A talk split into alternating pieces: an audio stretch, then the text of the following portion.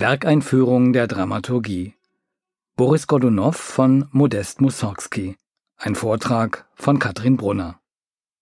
Modest Mussorgskys Oper Boris Godunow ist ein Meisterwerk der russischen Oper, ein Historiendrama und eine Gesellschaftsstudie, die bis heute nichts an Aktualität eingebüßt hat. Es geht um Macht in Reinform und um die Frage, wie sich die Menschen zur Macht verhalten. Es ist das Gewissensdrama eines einsamen Herrschers. Mit seiner Titelfigur, dem Zaren Boris, entwirft Mussorgsky ein faszinierendes psychologisches Porträt eines Machtinhabers, der von Selbstzweifeln geradezu zerfressen ist und der schließlich am Schreckbild eines toten Kindes zugrunde geht. Die Oper führt uns tief ins russische Mittelalter, in die sogenannte Zeit der Wirren der russischen Smuta, in eine Zeit der Verunsicherung, der politischen Intrigen und dunklen Machtkämpfe mit zweifelhaften Gestalten und einem darbenden Volk. Doch der Reihe nach. Boris Godunov ist Mussorgskis einzige vollendete Oper, ihre Entstehungsgeschichte allerdings so kompliziert wie Verdis Don Carlo. Mussorgsky entnahm die Geschichte dem gleichnamigen Theaterstück von Alexander Puschkin von 1825, das lange Zeit nur als Lesedrama und nicht auf dem Theater zugelassen wurde. Mussorgsky folgte Puschkin zum Teil wörtlich, stellte aber auch viele Szenen um, spitzte zu, erfand Neues. Puschkins und Mussorgskis Dramaturgie der ständigen Szenenwechsel, der Überblendungen von Zeit und Ort scheinen filmähnliche Techniken vorwegzunehmen. Mussorgsky stellte sein Werk um 1869 fertig, während er gleichzeitig seinen Unterhalt als Beamter der Forstabteilung des Ministeriums für Landwirtschaft verdiente. Die Leitung des Petersburger Marinsky-Theaters lehnte Mussorgskis Oper jedoch ab. Sie war zu radikal und zu unabhängig von den Opernkonventionen des 19. Jahrhunderts. Die schroffe und raue musikalische Sprache, die nicht herkömmlich erklärbaren Klangverbindungen des Autodidakten Mussorgsky verstörten ganz offenbar. Mussorgsky, der sein Werk auf der Bühne sehen wollte, war zu weitgehenden Umarbeitungen bereit. Er fügte unter anderem einen weiteren Akt mit einer führenden Frauenrolle ein und erfand mit der Szene im Wald bei Chromi ein Schlussbild, das eine apokalyptische, hochpessimistische Stimmung transportiert. 1874 fand die Uraufführung von Boris Godunow am Marinsky Theater schließlich doch noch statt, wenn auch mit vielen Strichen und im Bühnenbild von Puschkins Drama, das vier Jahre zuvor uraufgeführt worden war. Nachdem Mussorgsky mit nur 42 Jahren an den Folgen seiner Alkoholsucht gestorben war, schrieb sein ehemaliger Freund Rimsky-Korsakow das Werk zweimal um. Er instrumentierte neu und glättete Mussorgskis eigenwillige Partitur mit einer Fülle harmonischer und rhythmischer Änderungen. 1908 kam Rimsky-Korsakows Fassung in Paris mit dem legendären Fjodor Schaljapin in der Titelrolle mit großem Erfolg zur Aufführung. Auch wenn Rimsky-Korsakows Meinung über die technischen Schwächen des Werks aus heutiger Sicht völlig unhaltbar ist, hat er mit seiner Version das Werk der Vergessenheit entrissen und den Grundstein für die bis heute anhaltende Popularität von Boris Godunow gelegt. Schon seit längerer Zeit setzen sich die Opernbühnen wieder für das Original von Mussorgsky ein, wie auch jetzt die Neuproduktion in Zürich. Mussorgskis Musik ist visionär, sie ist keiner Musiktradition verpflichtet und war für viele nachfolgende Komponisten von großer Bedeutung. Mussorgsky war ein Erneuerer der russischen Oper, ja der Gattung Oper insgesamt. Seine Hörer macht er unmittelbar betroffen. Mussorgsky war ein mitfühlender Humanist, er wollte lebendige Menschen auf der Bühne sehen. Meine handelnden Personen sollen auf der Bühne so sprechen, wie lebendige Menschen reden, gestützt vom Orchester, welches das musikalische Gewebe ihres Sprechens bildet. Meine Musik soll die Nachbildung der menschlichen Rede in all ihren feinsten Biegungen sein, schrieb Mussorgsky in einem Brief. Daraus ergab sich eine Gesangsform, die der Deklamation angenähert ist und die auf große Arien oder Ensembles weitgehend verzichtet.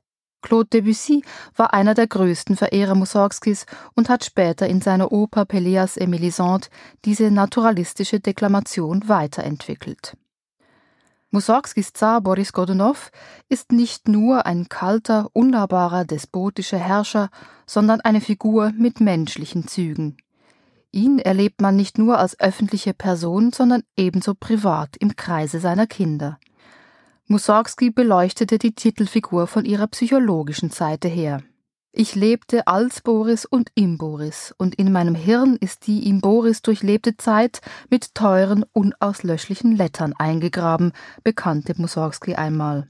Innere Zerrüttung und Einsamkeit, von Gewissensbissen und Selbstzweifeln gepeinigt zu sein, trotz visionärer Kraft, all das kannte Mussorgsky nur allzu gut und schrieb diese Züge seinem Zaren ein. Angsterfüllt ist denn auch der erste große Monolog von Boris, der Moment seiner Krönung zum Zaren. Von beginnendem Wahnsinn zeugt dann die Szene im Kreml, wenn der intrigante Fürst Schuiski Boris zum wiederholten Male vom gewaltsamen Tod des kleinen Zarewitsch in Uglitsch berichtet. Erschütternd ist die Todesszene von Boris. Die mächtige Totenglocke schlägt, bevor der sterbende Zar das traditionelle Bußkleid anziehen kann, dieser Zar geht ungesühnt und unerlöst von dieser Welt. Der historische Boris Godunow ist sicher nicht schuldlos an die Macht gelangt. Ein Emporkömmling aus einem alten Tatarengeschlecht, der seinen ambitionierten Aufstieg viel politischem Geschick, Intrigen und Täuschungen verdankte. Dass er den kleinen Zarewitsch Dimitri in Uglitsch umbringen ließ, um sich selbst die Macht zu sichern, ist historisch allerdings nicht bewiesen. Doch das Gerücht blieb an Boris haften und löst, zumindest in der Oper, wohl auch seine Paranoia aus. Boris gesteht bei Mussorgsky seine Schuld am Tod des Kindes zwar nicht eindeutig ein, streitet sie aber auch nie vollkommen ab. Das blutige Kind, das immer wieder vor seinem inneren Auge erscheint, ist auch ein Bild für Boris befleckte Seele insgesamt, ja mehr noch eine Metapher für den von seinem schlechten Gewissen geplagten modernen Menschen. Doch nicht nur seine Vergangenheit bedroht Boris, sondern auch seine Gegenwart. Ein unsicherer Herrscher ruft naturgemäß neue Thronanwärter auf den Plan. Fürst Schuiski gehört dazu, wie auch ein falscher Dimitri, der von Polen aus ein Heer sammelt, um in den Kreml einzuziehen. Dessen Eroberungsfantasien erleben wir bereits in der Klosterszene des dritten Bildes. Ein junger Mönch sitzt mit einem alten Mönch in einer Zelle, dieser alte Mönch, Pimen heißt er, schreibt nächtelang an der Geschichte Russlands. Sein lebhafter Bericht vom Mord in Uglitsch erzeugt im jungen Mönch Allmachtsfantasien. Wenig später nimmt Grigori, so der Name des jungen Geistlichen, die Identität Dimitris an. Wir verfolgen seinen Aufstieg, während wir dem Untergang des Zaren Boris beiwohnen. Ein Blick in die Geschichte Russlands wird zeigen, auch dieser Dimitri wird wieder entthront werden von Fürst Schuiski, bis weitere Dimitris auftauchen und bis 1613 Michail Romanow zum Zar gewählt wird. Seine Herrschaft begründete die Dynastie der Romanows bis zur Revolution von 1917. Und welche Rolle spielt hier das Volk? Was das individuelle Machtstreben angeht, hat es in dieser Oper keinen großen Einfluss. Es ist politisch machtlos und bestätigt den Zaren Boris unter Zwang. Es ist nicht damit einverstanden, ja bekundet nicht mal politisches Interesse daran. Auch im letzten Bild, Wald bei Kromi, das bei Puschkin nicht vorkommt, kann sich das Volk nicht aus seiner Unmündigkeit befreien. Seinen Zorn und seinen Frust lebt es durch Gewalttätigkeit und Selbstjustiz aus und bringt sich in erneute Abhängigkeit, wenn es dem falschen Dimitri als neuem Zaren zujubelt. Mussorgsky hat ausgedehnte, ungemein vielfältige Chorpassagen geschrieben, vom berührenden Pilgerchor bis zum glutvollen Gesang eines zügellosen Mobs. Da in der Zürcher Aufführung der Chor Corona-bedingt nicht auf der Bühne stehen kann, sondern wie das Orchester live aus dem Orchesterprobenraum zugespielt wird, ist der Chor in dieser Inszenierung vor allem als geisterhafte Stimme präsent. Die Neuinszenierung von Barry Kosky spielt in einer Art kafkaesker Bibliothek, einem riesigen, sich immer wieder verändernden Archiv der Geschichten und Akten, denn Berikowski geht auch der Frage nach, wer hier Geschichte schreibt. Was ist Fiktion? Was ist wahr? Wie wird Geschichte erinnert? Der Gottesnah ist der düsterste Seelenchronist in dieser Oper. Er steht außerhalb der Gesellschaft, außerhalb der Handlung und der Zeit, ein Seismograph der russischen Geschichte, wahnsinnig und allwissend. Russland prophezeit er Finsternis, finstere, undurchdringliche Finsternis möge er nicht recht behalten. Boris Godunow von Modest Mussorgsky. Ein Vortrag von Katrin Brunner.